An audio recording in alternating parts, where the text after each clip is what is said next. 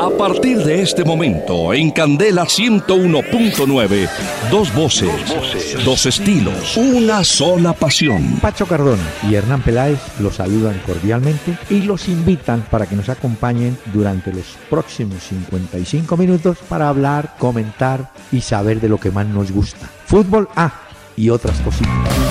El doctor Hernán Peláez y Pacho Cardona presentan Una Hora con Peláez y Cardona. Fútbol, música y algo más. Solo por Candela.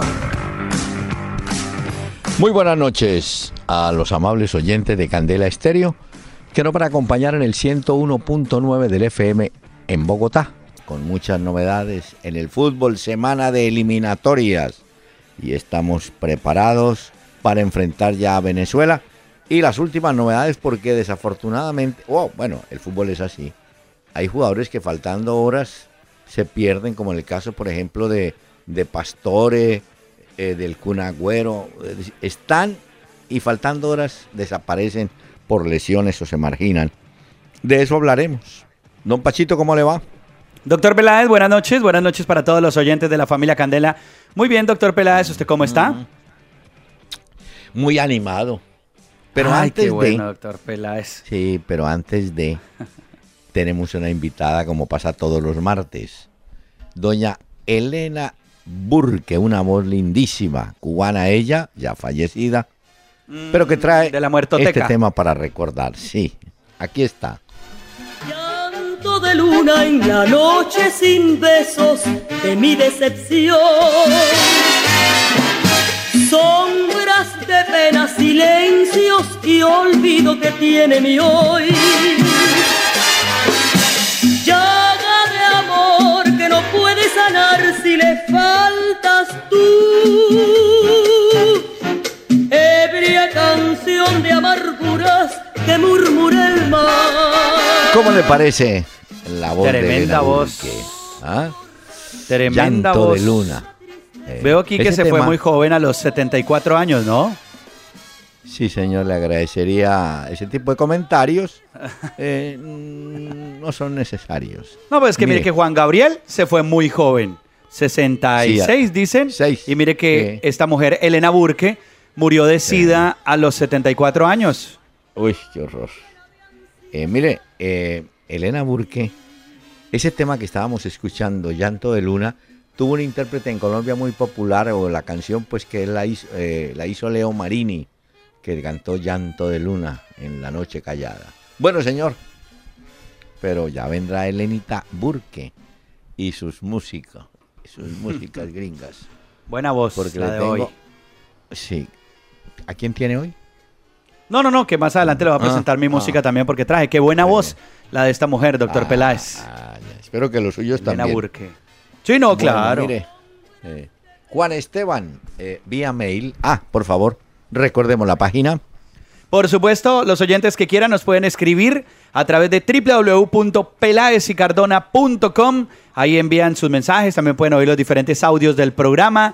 Vía Twitter, interactuamos con ustedes en tiempo real, arroba Peláez y Cardona.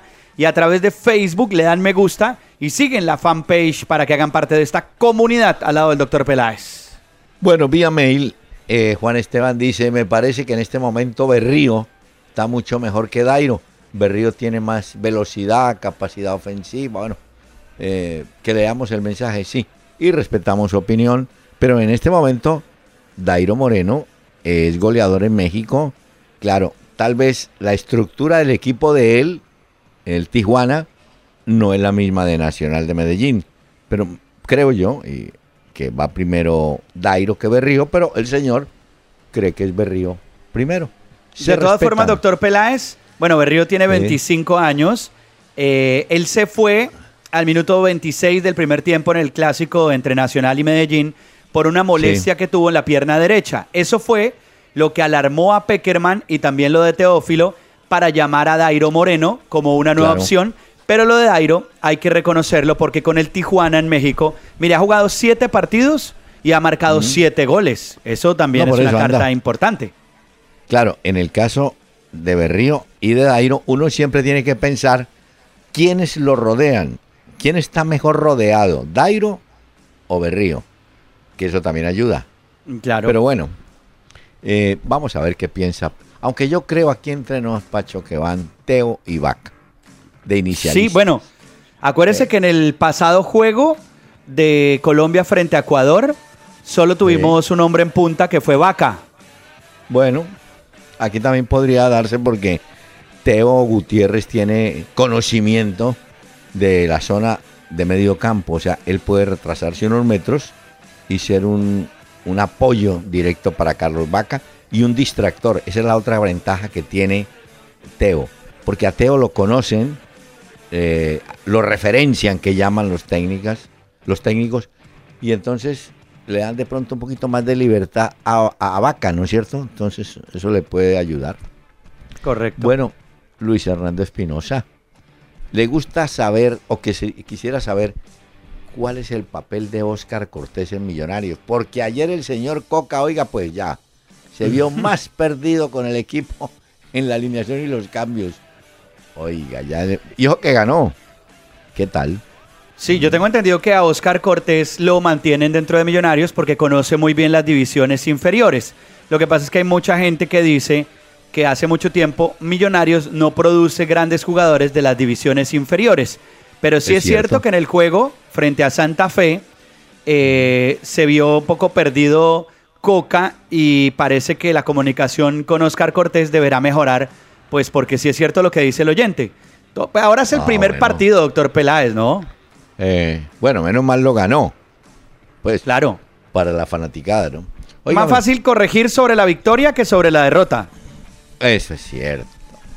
Pero los técnicos tienen su carreta. Dice, no, esta derrota me vino bien porque saqué experiencias. Aprenda, joven. no, aquí estoy apuntando, doctor Peláez. Sí, apunte, es el máximo. Cristian Muñoz. ¿Creen que Peckerman cambiará mucho la formación con respecto a la que puso frente a Ecuador? No. Yo creo que lo que estaba diciendo Pacho, yo creo que básicamente va a ser la misma, ¿no? Pues con los pues retoques necesarios, ¿no? Pues a ver, Zapata no puede porque no está convocado, porque él se recupera de la operación en el ligamento capsular del tobillo izquierdo. Pero de resto, a ver, Ospina estuvo en ese partido, convocado, es suplente en el Arsenal. Bueno, Arias está suspendido, ¿no? Exactamente. Entonces, mm. eh, pero es convocado y es titular con el PSB. ¿Quién más? Oscar Murillo juega de titular con el Pachuca, está convocado. Creería yo que lo mantendrá. Farid Díaz. Mm. Está convocado, juega con el Atlético Nacional, titular. Torres es titular con el Alavés, está convocado. Sebastián Pérez convocado, acaba de llegar a Boca Juniors. Cardona es titular con Monterrey, es, es fundamental, es convocado. James convocado, es suplente con el Real Madrid. Cuadrado, que también jugó ese partido, eh, no juega ni está en los planes del Chelsea actualmente, pero ha sido convocado. Y Vaca, que fue el otro inicialista eh, frente al juego de Ecuador que tuvimos en Barranquilla, es titular con el Milan, aunque en el último juego no le fue muy bien, pero en el primero sí marcó tres goles. De ahí, doctor Peláez, hubo unos cambios ese partido. Sí, sí, fueron? pero le tengo dos precisiones. A ver. Una, eh, Carlos Sánchez está por delante de Sebastián Pérez. Carlos Sánchez jugó con Fiorentina, inclusive marcó gol. Gol. Eh, la pareja va a ser Sánchez y Daniel Torres. Y mm, la. ¿Y atrás? Mm, yo creo Porque que es que está Murillo. Murillo. Yo creo que sea con los Murillo. con Jason y, con Oscar entonces, el del Inter y el del Pachuca. le tengo novedad hoy. La Gaceta de Italia, la Gaceta de Italia, hoy da a entender que el Chelsea de Londres aflojó pues, en el caso de Cuadrado y no se extrañe usted que en cuestión de horas Cuadrado sea nuevamente jugador del Juventus de Turín. Se lo digo de una vez. No, estoy de acuerdo, doctor Peláez, ah. porque Conte es el técnico del Chelsea, no ha tenido dentro de sus planes a Juan Guillermo Cuadrado. Y yo creo que también es porque él sabe que no cuenta con él de aquí en adelante. Y entonces esa negociación con la Juventus se daría en cuestión de horas y lo veríamos pues con esa camiseta ahora. Mm.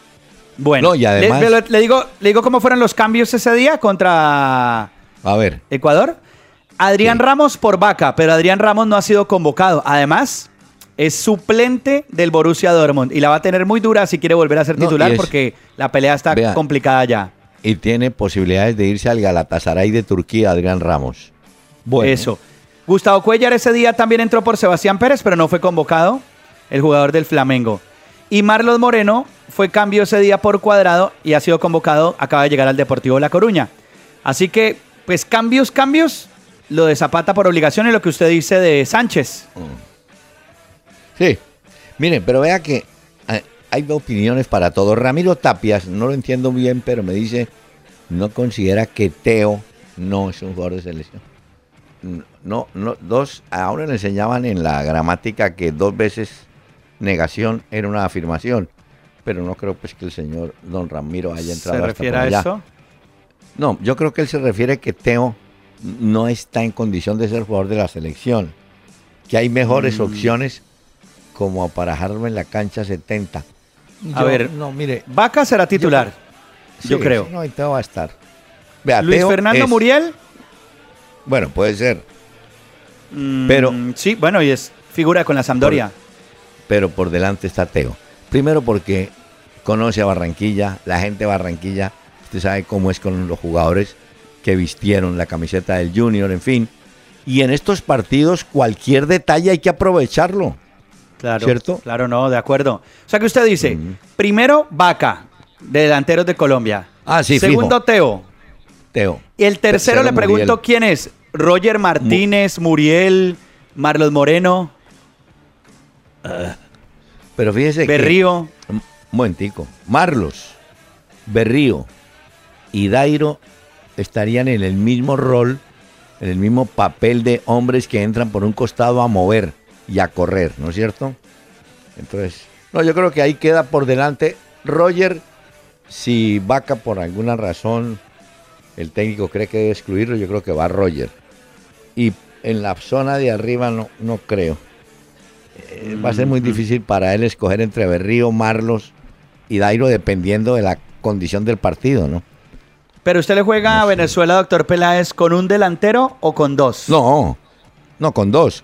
Lo que pasa es que de los dos, Teo puede bajar unos metros y quedaría aparentemente en punta eh, solitario Vaca, pero ya. tiene que haber apoyo en Cuadrado y en James. Que bueno, y además que son, a ver, en el medio están mediocampistas que tienen gol. James eh, tiene gol, Edwin Cardona le pega al arco, Cuadrado también tiene gol, o sea que ah, se decía por uno o dos delanteros Peckerman al final. Igual tiene volantes que tienen gol bastante con sus equipos. Bueno, en promedio, digámoslo así. Así. Pero mire que hay, también que pensar en el rival. Ayer hablábamos de la ausencia de Alejandro Guerra, que es un jugador muy importante en el medio campo de ellos. Pero también yo creía que venía Seijas. Resulta que el Internacional de Porto Alegre forzó de tal manera la situación que impidió que el jugador llegara a la selección venezolana. ¿Cómo lo hicieron? No sé, porque siempre el cuento que le echan a uno es que los, las selecciones tienen prioridad y que los equipos deben entregar, entregar o ceder los jugadores. Es el segundo hecho a punte pacho que ha pasado en los últimos meses. Recuerde que Argentina tuvo varios clubes que negaron prestar jugadores a la selección olímpica. Dijeron no van. Em, eh, bueno, el mismo Brasil, ¿se acuerda cuando Neymar, que Barcelona dijo, lo presto pero lo ponen solo en los olímpicos, no en la Copa Centenario? Claro, pero es que, ¿sabe cuál es el rollo ahí? Que usted, el Comité Olímpico, es una entidad. La FIFA es otra entidad. Y entre el Comité Olímpico y la FIFA no se la llevan porque pues, la FIFA no quiere que pierda protagonismo el fútbol en los Olímpicos. Entonces, ¿cómo pone usted de acuerdo a club del jugador, selección, o sea, el país del jugador, comité olímpico en ese caso con lo que acaba de pasar y además a la FIFA? Es muy difícil porque son cuatro entidades que tienen que ponerse de acuerdo. Bueno, no, está bien. Pero después de eso de los Olímpicos ya les quedó gustando también a equipos con problemas o con campeonatos vinculados a la FIFA, que es el caso del equipo brasileño del Inter. Eh, la Confederación Sudamericana le podía decir, no, mire, la selección venezolana tiene prioridad, pues no, el jugador no viene. Y además, Vía Seijas lo viene un partido no jugando muy bien, pero, pero dentro del estilo de él, ¿no? Hizo gol, hizo gol de penal. Yo creo que sí, yo creo que le va a hacer falta a Venezuela, pero volvemos a lo mismo. Venezuela viene a pelear por el empate que le fascina en Barranquilla.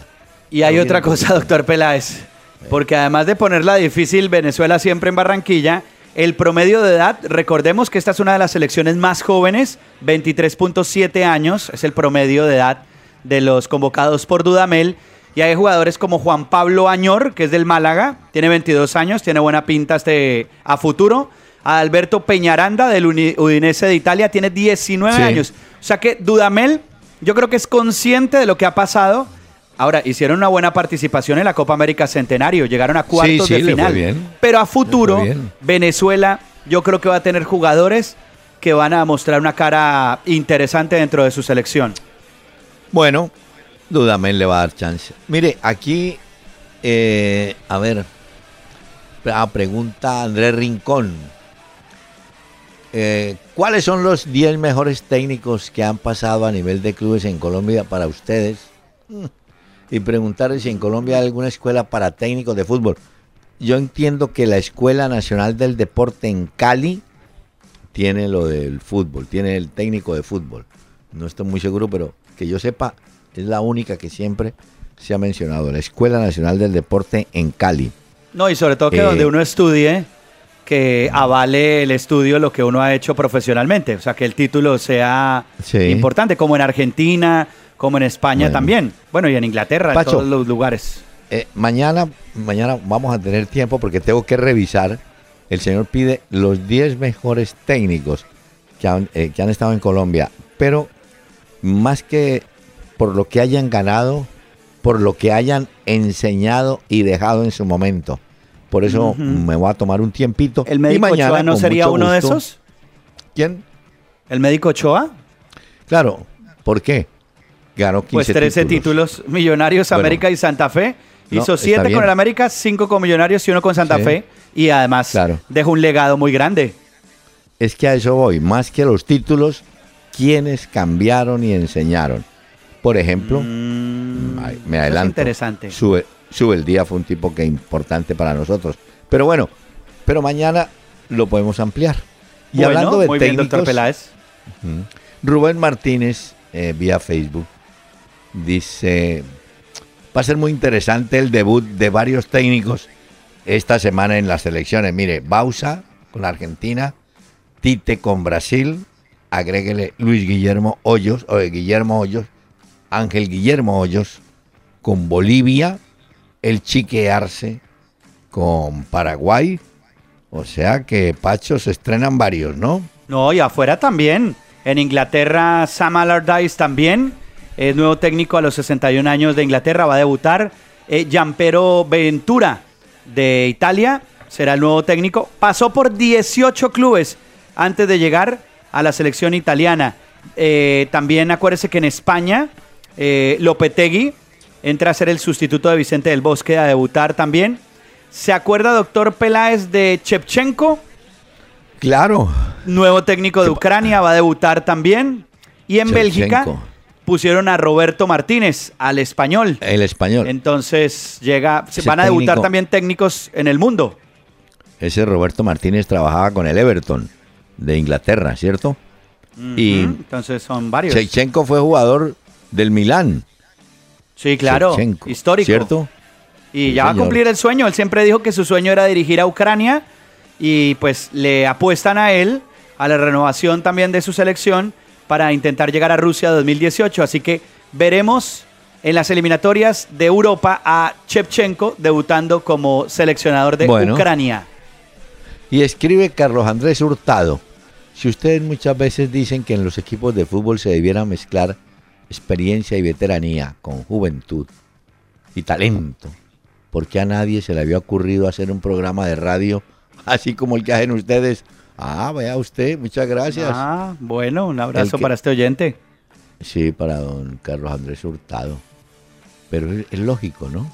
Mm. Por eso pues en las empresas, las juntas directivas, generalmente tienen gente mm, de mucha experiencia y grande, pero los segundos niveles son de los tipos proactivos, rápidos, vivos.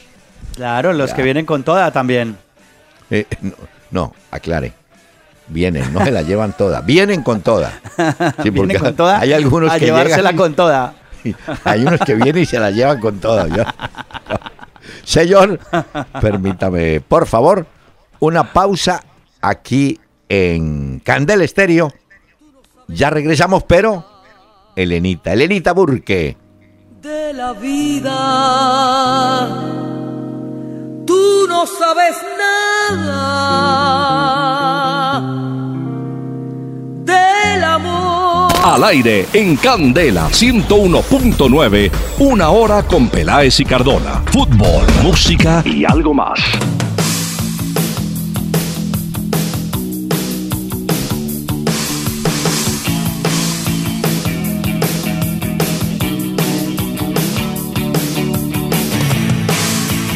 Esta noche para los oyentes y los seguidores de este programa he traído en sus 40 años, porque este año se cumplen 40 años de vida artística de The Cure, la banda de Robert Smith.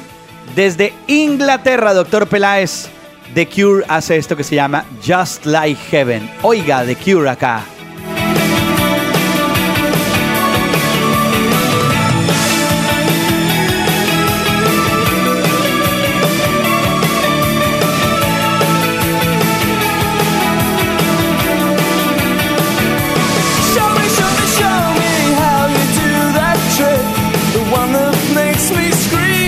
Señor. Señor. Te pediría un favor. Eh, sí, doctor Peláez. ¿Cuál sería la traducción del título de la canción? bueno, la banda es The Cure. Sí. Y la canción se llama Just Like Heaven.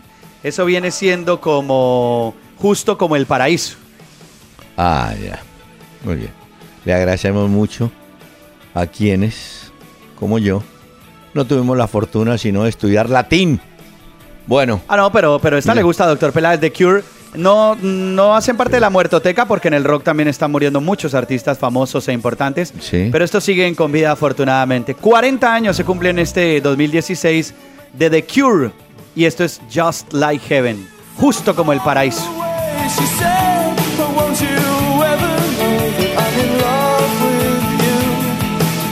Eh, muy bien. Me gusta, sí, porque es suavecita, no es, es para abaratar la discoteca ni la pista. ¿No es ruidosa? Eh, ya, yo sé que viene una sección, pero antes de la sección le quiero contar esto. En Fútbol Red, la página de fútbol del tiempo, escuche entre comillas este titular. El jugador se merece descanso después de una temporada. Cierro comillas lo dijo Alexis Enríquez, en referencia a que en el último clásico nacional en eh, Medellín se vieron a los se vio jugadores muy cansados, ¿no? Entonces, Alexis, ¿qué hacemos? El común de los mortales, el tipo que está trabajando a esta hora en el taxi, entonces se cansó, guarda el taxi lo saca dentro de un año. No, hermano, el fútbol es un trabajo como todos hay que trabajar todos los días y hay que programar etapas de descansa, de descanso, pero que no sea la razón de un partido malo. No, es que estoy cansado. No, es como, vuelvo al cuento del taxi, Pacho. Si usted va a correr el taxi y le dice el, taxista, uy, no tengo un cansancio, pues no, no, usted no me subo al taxi, ¿correcto? Claro, pues, ¿cómo se sube uno a ese taxi, doctor Peláez? No estoy cansado. No, hombre. Yo creo que es que los jugadores manejan a veces. Yo sé lo que ellos quieren decir, pero o los interpretan mal o lo dicen mal, ¿no? Bueno, pues en el caso de Nacional vienen de la Copa Libertadores, de lo que han tenido que disputar últimamente. En el caso de los jugadores de la Sub-23, porque ahí también entra lo de Teo Gutiérrez, viene mm, cansado, pues, según lo decía, de los Olímpicos y luego tiene que ya empezar a debutar con Rosario Central. Entonces, en el caso de Teófilo, se decía también que estaba agotado, por eso también a última hora entra Dairo Moreno como una de las propuestas de Peckerman porque le toca mirar rápido qué hace ahí en ese caso. Esa es la diferencia en general con el jugador europeo, ¿no? Usted me dice, Cristiano Ronaldo no está jugando, sí, pero es que está, está superando una lesión. Pero aquí generalmente uno ve que no hay, ¿cómo le dijera?, excusas de parte de técnicos y de jugadores sobre qué es que el cansancio, qué es el ritmo Si aquí juegan domingo, miércoles, domingo, viajan común y corriente. No entiendo. Pues mire a Messi.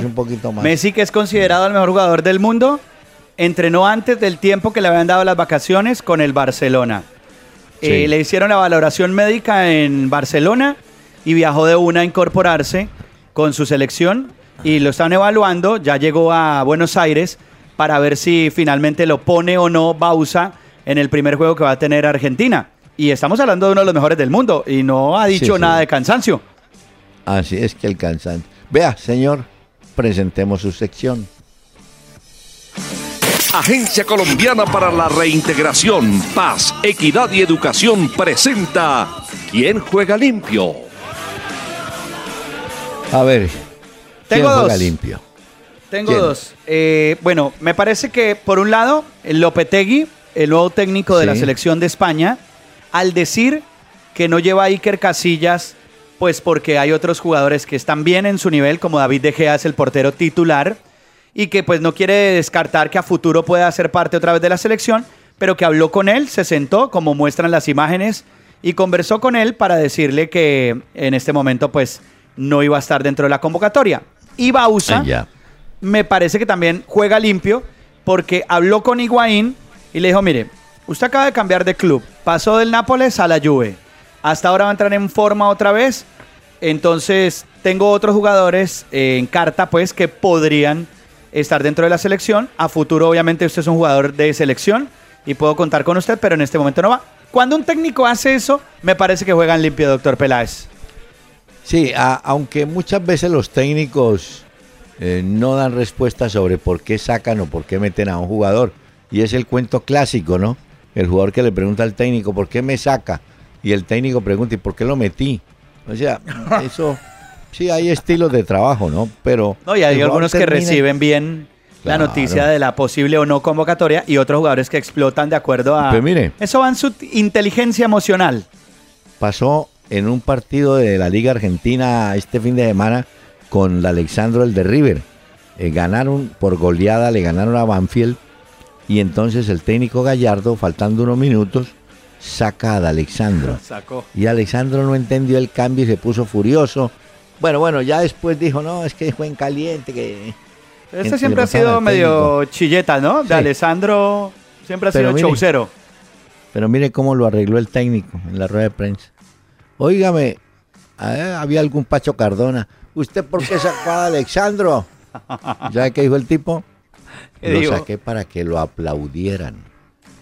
¿Ve? Ya. Ah, el hombre lo arregló ahí. Eh, pero ¿sabe qué dijo? Eh, ¿Cuál fue el cruce de palabras cuando lo saca? Ah. Porque las cámaras de televisión siguieron el juego de River. Le decía de Alessandro al muñeco Gallardo, siempre me sacas a mí. Y de Alessandro decía, es que a mí no me gusta salir nunca de la cancha. Pero hay cambios que los técnicos tienen que hacer, porque imagínense. Entonces, el muñeco, y como el estadio, la hinchada aplaudió al jugador. Pues dijo, vio, yo lo saqué para que lo aplaudieran, para que lo estimulen. Además iba 4-1, ¿no era? No, por eso no, era goleada sí, ya. no, ahora hay también ganas de hacer show. tenemos este mensaje. Los ganadores de la vida se reconocen por jugar limpio. La solución no es la indiferencia y la guerra, sino por el contrario, la convivencia y, el entendimiento. Le he sacado mucho partido a las derrotas que he tenido. Sé y reconozco que jugando limpio he podido cumplir otras metas y jugando limpio es mejor. Agencia Colombiana para la Reintegración. Todos por un nuevo país. Paz, equidad, educación. Bueno, mire usted, Anoche el Deportivo Pereira le ganó a Bogotá 1 a 0. Y hoy el Real Cartagena recibe a Universitario Popayán. Estamos hablando de la primera vez. Pero con el triunfo del Pereira volvió la tabla a mostrar la gran, la enorme diferencia a favor del equipo matecaño. pues, Oiga bien. 57 puntos. 57 y el otro tiene 45. Que es el ah. América que es el americano, es mucha, mucha. No, y tienen ya igual número de partidos. Sí, exactamente. Ya están al día, pues Pereira de América están al día. Sí, es cierto. 25 cada uno. Sí. Óigame, pero mm, significa que el Pereira ya está asegurado en las finales. Estas finales van a estar buenas, yo Porque está Pereira, está América, pero, pero está este ritmo... está Quindío, uy, está bravo pues. Bueno. Está bueno. Está buena la B en Colombia, hay que decirlo. Lo que sí no está muy bueno, doctor Peláez, es que eh, es el estado de la cancha del Metropolitano. Dicen que a Peckerman le ha molestado el terreno de juego, que no está en buenas condiciones. Están trabajando en Barranquilla, dándole con toda para tratar de sacar adelante la cancha. Pero dicen que faltando en medio de todo horas, digámoslo así, para ese juego frente a Venezuela, no gusta cómo se ve el estado pues del Metropolitano, la cancha para el juego contra Venezuela. Bueno, tienen que dos días para más o menos organizarla, ¿no es cierto? Mm, a ver si dos días. Sí, sí, pero pues. Bueno. Poquito tiempo. Y los rumores. Hoy no hablamos de los rumores sobre, sobre James, ¿no? Eso como que ya, ¿o no? no, yo creo que, ya. ¿Ah? Dicen que puede haber sorpresas en las próximas horas del Paris Saint Germain, eh, Isco, eh, en el caso, digamos, de Real Madrid. Lo de James, pues lo tenemos ahí atentos a ver qué pueda suceder. Eh, bueno, no. Van llegando jugadores, se está moviendo eso, doctor Peláez. El que sí ya. Alcácer, ¿no? El delantero que ya llegó al Barcelona. Ese era el que estaban buscando para poderle dar descanso a Luis Suárez. Y Alcácer tiene una ventaja. Él es delantero del Valencia. Era del Valencia porque ya ha sido fichado por el Barcelona él llega no siendo titular al Valencia. Era un jugador que entraba, está acostumbrado a ser más que todo suplente, pero sí cuando entraba era decisivo. Por eso, ante la evaluación que hizo el Barcelona, Alcácer, el hombre del Valencia, es el nuevo delantero y bueno, llega obviamente a el Barcelona. Hombre, eh, en Brasil se presentó un caso curioso, bueno, curioso no, lamentable. Resulta que se aproxima un clásico entre Sao Paulo y Palmeiras el día 7 de septiembre. Eh, está ganando el Palmeiras en fútbol, en puntaje y todo lo que, es, eh, lo que usted quiera. Y el, el Sao Paulo no ha podido despegar después de la salida de Bausa. Bueno, con Bausa tampoco era que le fuera muy bien. Pero el que llegó tampoco ha podido enderezar el camino. Eh, Ricardo Gómez, el técnico. Pero ¿cómo le parece que en la, en la última sesión de entrenamiento se aparecieron lo que llaman eh, barras bravas y agredieron a jugadores como Michael Bastos, como Wesley?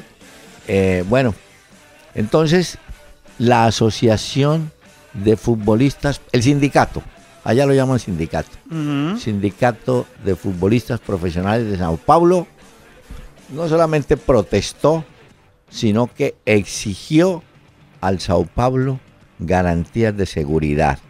Y dijo, no los estamos amenazando con huelga, pero el empleador, llámese Sao Paulo, Palmeiras, el que sea, tiene que darle protección a sus empleados. Ahí no usaron el término futbolista ni contratista, sino empleados. Cualquier empresa en el mundo, el empleador tiene que garantizar la seguridad de sus empleados. Pues, Está creciendo el tema en Brasil, ¿o yo? Hijo de madre. Complicado eso porque si usted dice que con hinchas, agresión y todo a jugadores, ¿Ah, esto ya se sale de cualquier proporción. Eh, no, se está, no, y es que se están metiendo. No vio que, bueno, en el caso de Millonarios no, pasó nada, pero vio que a la primera práctica de Coca se aparecieron hinchas de Millonarios. Sí, claro. Mm. Pero él dijo después que había sido algo amigable, que no había sido nada, pues, digamos, como para perjudicarlo ni nada de esto. Pero usted no puede impedir la presencia de los de las barras o de la gente que vaya a los... Es lo que pasa cuando juegan a puerta cerrada y se hacen afuera, se quedan afuera todos esperando, ¿no? Que los dejen entrar, quién sabe. Bueno, mire, mm. tenemos nuevo técnico. El Racing de Argentina ah, contrató a Zielinski. Se llama, hoy de apellido Zielinski, el ruso le dicen. Sí, Ricardo Zielinski. Sí, es de los pocos técnicos en Argentina que ha durado muchos años en un equipo. Usted vio que en Belgrano de Córdoba ¿Y sabe quién era el asistente? Eh, Rubén Flota. Ah, vea. No, allá estaba. Ruso en Avellaneda, titulan hoy. El hombre quería volver, iba a volver. No, y ¿Ah? eso lo muestran hoy en todos los medios. La llegada, pues, dicen que es un jugador, bueno, es un jugador, no, un técnico que viene a aportar mucho con su estilo y que seguramente le va a dar bastantes cosas a Racing. Así que estaremos muy atentos a ver cómo le va al nuevo técnico de la academia, Ricardo Zielinski. Oiga, pero pónganme cuidado. Eh, los periodistas también ayudan, ¿no? Nadie se acordaba de ese Ramón Díaz, que su última aparición fue con la selección del Paraguay, lamentable además. Bueno, pero resulta que mm, Ramón Díaz cumple 57 años y entonces recuerdan simplemente que él como futbolista ganó cinco campeonatos. No tiene nada que ver. Es como si yo no, digo, pues... Pacho, ¿cuántos años cumple? Y empiezo a contar algo del pasado para actualizarlo, ¿me entiende? Sí, correcto. Nadie, nadie se acordaba Pero no, y nadie le garantiza a usted que siendo un gran futbolista vaya a ser un buen técnico. No. no hay garantía ni de lo uno ni de lo otro. Hay buenos técnicos que nunca fueron futbolistas y hay eh. buenos futbolistas que cuando pasaron a ser técnicos fueron muy malos técnicos. Y hay técnicos como San Paoli que no fue nunca futbolista y fíjese usted dónde ha llegado. Le técnico En, la Liga Española, le rinde al hombre, ¿no? No, le rinde con toda. Oiga, le quería anotar esto. ¿Cómo le parece que Ramón Díaz fue compañero de Maradona en la delantera del, del Nápoles? Creo que se encontraron alguna vez, pero nunca fueron amigos. No, se quedaron así. Eh, no, es cuando después llega Bertoni juega con Maradona, tampoco fue amigo. Ese Maradona eh, como, era como chinche el tipo, ¿no? No, que sí, que sigue siendo, doctor ah. Peláez. Acuérdese que tuvo un problema con el pasaporte y por eso no lo dejaron viajar. Entonces ya estaba armando escándalo otra vez Maradona. ¿Me deja ponerle otro poquito de música de The Cure? Ay, bueno. Pongo ya que le gustó hoy, mire. a ver si se acuerda. Esta se llama Boys Don't Cry. Esta sí la de conocer. Eh, como chicos No lloren. Dos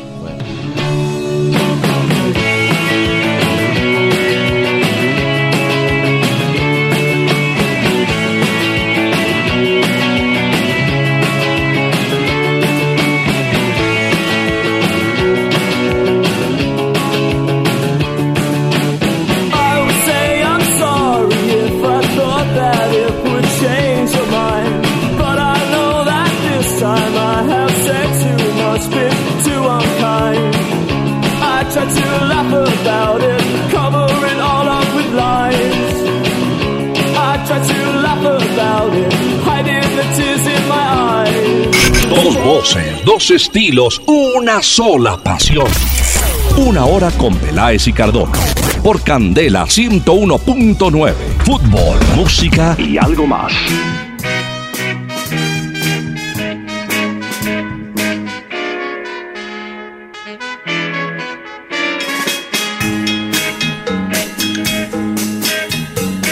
Sí, yo no quiero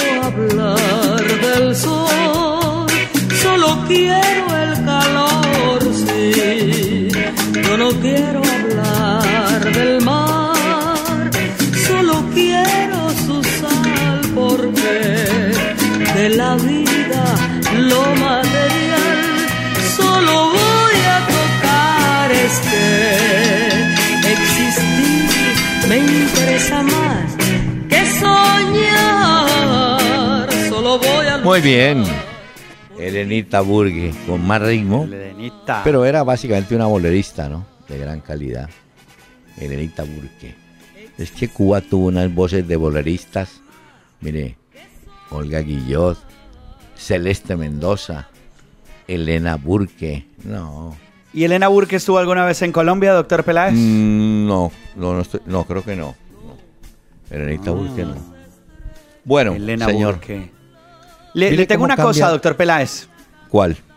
Hay una, usted sabe que sobre todo en Europa, equipos como el Real Madrid, el Barcelona, incluso los grandes de la Premier League, le tienen pánico a esta fecha FIFA. Porque han hecho la pretemporada con sus equipos y justo ahora, medio arrancando los campeonatos de las diferentes ligas en Europa, tienen que dejar libres a sus futbolistas para que se unan a las selecciones. Entonces, a ese parón que llaman, le tienen miedo, pánico. Incluso el Barcelona ha tenido que ceder a 16 futbolistas de su plantilla principal para que se vayan con sus selecciones. Y pues obviamente esto no les gusta mucho porque muchos vuelven lesionados, golpeados, con más kilómetros de vuelos, agotados. Entonces no les gusta mucho en Europa este parón. No, no, no, y le cuento. Y es que los riesgos son de todo. Escuchen esta historia. Hay un jugador ecuatoriano, Angulo, el Tin Angulo. Ese jugador tuvo muy buena copa eh, con Ecuador. Y llamó la atención eh, con Ecuador, jugó con Ecuador y jugó con el Independiente del Valle. ¿Te lo recuerda? Muy bien. Ese muchacho llamó la atención y un equipo español, el Granada, se adelantó y consiguió los servicios de Tinangulo. Pues resulta que Tinangulo dio positivo en control antidoping de Copa Libertadores y dio positivo por cocaína. Entonces el Granada español paró la operación. Lo que no, no, estoy seguro es el asunto económico, porque obviamente mm. el equipo español debió pagar algo, no todo de pronto, pero pagó algo pisando la operación. Entonces vea, Pacho, cómo es la vida. Granada, inocente, contrata a un jugador y de pronto le dicen, un momentico que ese jugador hay que suspenderlo porque dio positivo en otra competencia de otra confederación. Ese es otro de los riesgos que tiene en este momento el fútbol profesional actual, ¿no? Y mire que así como los grandes equipos contratan o fichan a futbolistas, lo hacen los principales clubes en el mundo, pues hay unos más modestos, más humildes, que les toca hacer fichajes significativos o simbólicos. Por ejemplo, el Eibar presentó una vaca, la pusieron al lado de sus futbolistas, diciendo, bueno, esto es lo que nosotros tenemos para fichar y aquí está nuestro principal fichaje para cumplir con un patrocinador y pusieron una vaca como si fuera el fichaje del club. Y así les toca a muchos clubes que no tienen ni en qué caerse muertos. Usted me hace acordar, no hombre, la gente si era... trajeron a... ¿A quién fue? A Montanini, me parece, a jugar a Bucaramanga, estaba muy gordo. Y en los primeros y como era bajito, más gordo se veía. Y entonces, en un partido sale la bola y va, va Montanini a reanudar el partido, ¿no? Y le grita a uno de la tribuna, uy, esta vaca, ¿cuándo la soltaron? Estamos en la feria. Bueno, después con los años eh, fue el gran goleador. Pero mire, le tengo otra. ¿Cómo le parece? A ver. ¿Cómo cambian las teorías? Los brasileños siempre fueron los más asustadizos con el tema de la altura. Ellos iban a jugar a Bogotá, a La Paz, o a Quito, o a México, y eso era un problema. Tomaban todas las medidas. Eh, ellos fueron los que inventaron, por ejemplo, ir a Santa Cruz de la Sierra, en Bolivia, y subir en avión el día del partido a La Paz. Eso lo inventaron ellos. Otros eh, equipos peruanos, el universitario, fue el primero que dijo públicamente a mis jugadores les voy a dar Viagra para contrarrestar los efectos de la altura por allá, no ah, sé, en, alguna parte. que era por otra cosa, por otro motivo. no, eso es el otro motivo, usted lo conoce. no, tú usted estaba muy joven. Bueno, la historia termina en que Brasil ayer dijo no. Vámonos, mejor, vámonos esta noche para Quito. Deben estar en Quito. Sí. Y entonces están dos días antes prácticamente. Entonces, todos tienen. Eh, Cada técnico tiene su estilo, ¿no? de adaptación. sí, Tite dijo: mire, vámonos ya para Quito. ¿Por qué? Porque el día del partido nosotros vamos a tener dificultades con la velocidad que toma el balón en la altura de Quito. Entonces vamos a irnos para Quito, vamos a trabajar en Quito con balón, vamos a ir a la Atahualpa, vamos a practicar para adaptarnos y no va a tener sorpresas el día de la fecha, el jueves, ¿no? Sí. Entonces, ya la altura ya dejó de ser. Yo creo que en Colombia mm. nosotros estamos más adaptados a manejar esas ah, cosas, pues porque Bogotá es en la altura y nuestros equipos juegan, tienen que hacer viajes, no sé, al nivel del mar, tienen que ir a Barranquilla, Cartagena. No, pues, pero para los otros, mm. eh, otros países, les cuesta mucho más adaptarse a eso, ¿no?